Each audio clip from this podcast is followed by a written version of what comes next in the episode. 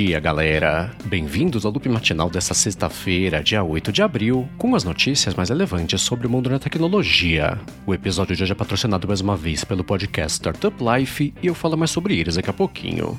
Quem fala aqui é o Marcos Mendes e hoje no seu loop matinal do Loop Infinito eu vou começar falando sobre a HBO que finalmente está mexendo na estrutura do aplicativo do HBO Max para Apple TV. Quem usa o HBO Max na Apple TV sabe que ele é bem fraquinho, né? Todo bugado lá, prejudica bastante a experiência de navegar no aplicativo e achar alguma coisa para fazer stream. E a HBO falou que refez do zero a estrutura dele, né, para conseguir resolver o problema. Então a HBO falou que apesar da interface estar tá basicamente a mesma, por baixo do capô o aplicativo está bastante diferente e agora é esperar para ver, né, se no dia a dia isso traduz em ganhos também de usabilidade no aplicativo.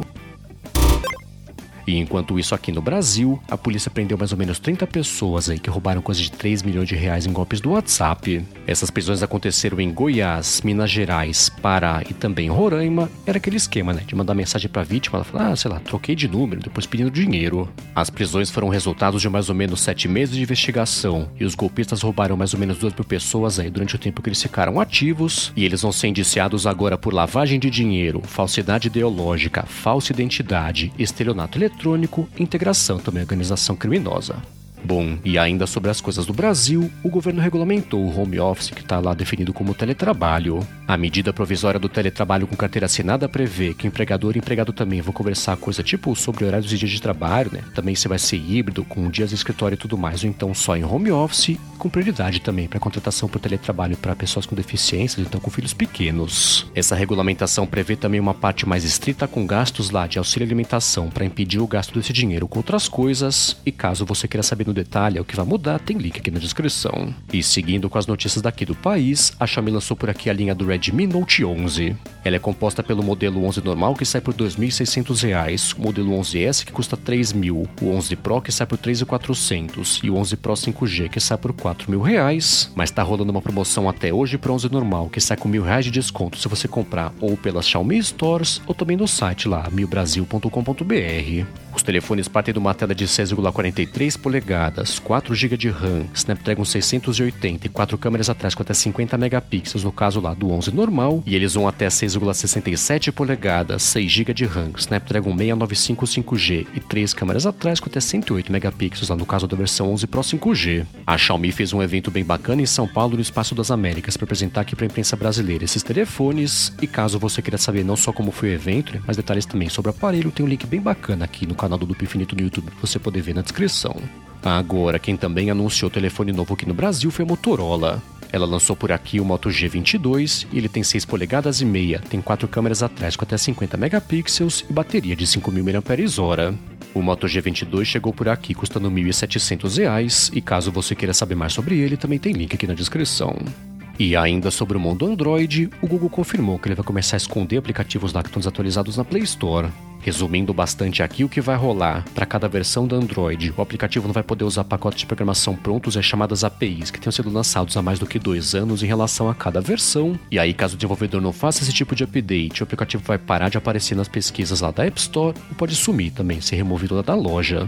O Google falou que ele optou por fazer isso para aumentar ainda mais a segurança do ecossistema como um todo, e a partir de novembro, né, 11 de novembro, é que vai passar a valer essa decisão.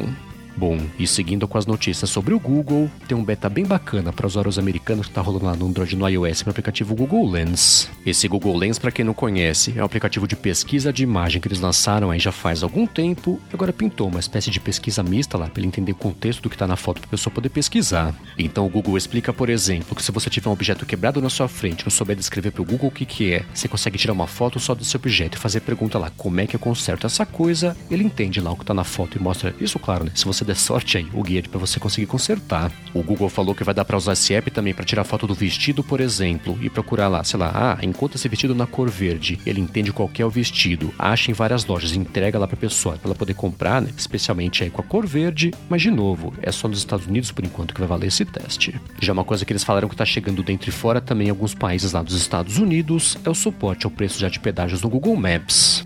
Isso é uma coisa que já tem faz tempo no Waze, que o pessoal nem lembra, né? Mas o Waze é do Google e vai chegar no Maps agora nos Estados Unidos, Índia, Indonésia e também Japão. Eles falaram que vão expandir isso aí para mais países, incluindo o Brasil, no futuro próximo, mas sem ter dito exatamente qual que é esse futuro, e comentaram também, né, que essa função inclui também a opção da pessoa evitar um pedágio se o trajeto permitir. Bom, e agora eu vou falar sobre a Epic Games que confirmou que fez uma parceria com a Lego para construir uma espécie do metaverso aí ligado ao Fortnite. A Epic falou que as duas empresas vão fazer juntas um ambiente imersivo para o pessoal conseguir usar a criatividade, né, construir coisas aí. E aí, claro, que entra o conceito da Lego e falou também que vai ser um ambiente bem amigável lá para crianças e para famílias.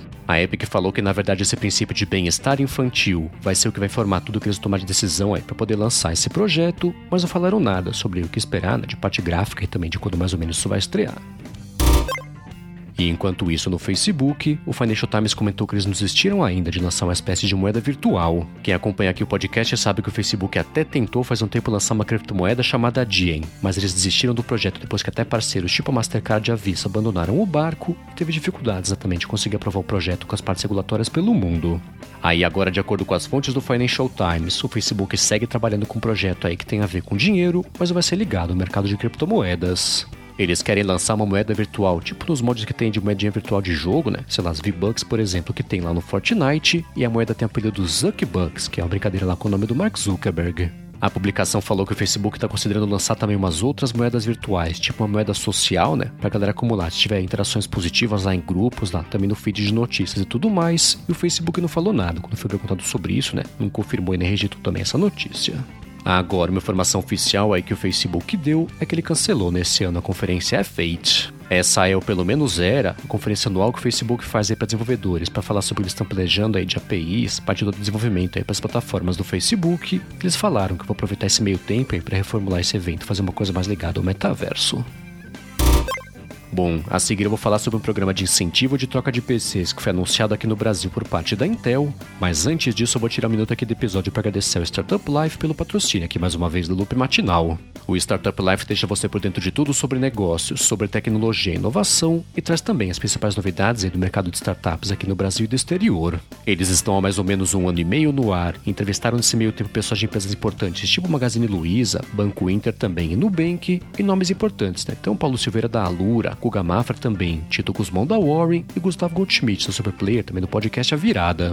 O Startup Life publica episódios novos toda sexta-feira. Eles recebem hoje o Pedro Branco, que é o head de compliance do Silva Lopes Advogados, para desmistificar todo o papo de compliance. Então passa aqui na descrição do episódio e pega o link direto para o podcast Startup Life ou procura por ele também no seu aplicativo favorito de podcasts. Muitíssimo obrigado Startup Life pelo patrocínio contínuo aqui do Loop Matinal. Bom, vamos lá. A Intel começou aqui no Brasil um programa chamado Recicla PC. Ela vai dar até R$ 1.340 aí né, para a pessoa que for entregar o PC velho dela para poder comprar um novo. Para isso, ela fez uma parceria com uma startup chamada Circular Brain, que tem esse foco nesse conceito de economia circular. Isso é voltado, né, para quem descartar só o PC e estava pensando em comprar um novo. Então, no site da iniciativa você consegue colocar os detalhes do PC que você vai entregar e aparece uma estimativa lá de mais ou menos quanto dinheiro você vai receber, as instruções lá também, né, de onde levar lá nos pontos de coleta. A Intel falou que tem mais de 11 mil pontos de coleta distribuídos aqui pelo Brasil, e caso você queira saber mais sobre a iniciativa, tem link aqui na descrição.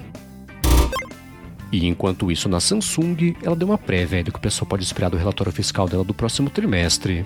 Ela falou que ela espera fechar esse período com um lucro de 11,6 bilhões de dólares, o que é maior que eles vão ter aí, se for verdade mesmo, desde o ano de 2018, e também falou que vai aumentar faturamento uns 20%, aí fechar na casa de 63 bilhões. Ela falou que esses números bacanas são graças à venda de telefones celulares e a parte de chips também, que mandaram muito bem aí nesse último trimestre, e agora é esperar, né? Dia 27 ela marcou a divulgação dos resultados financeiros.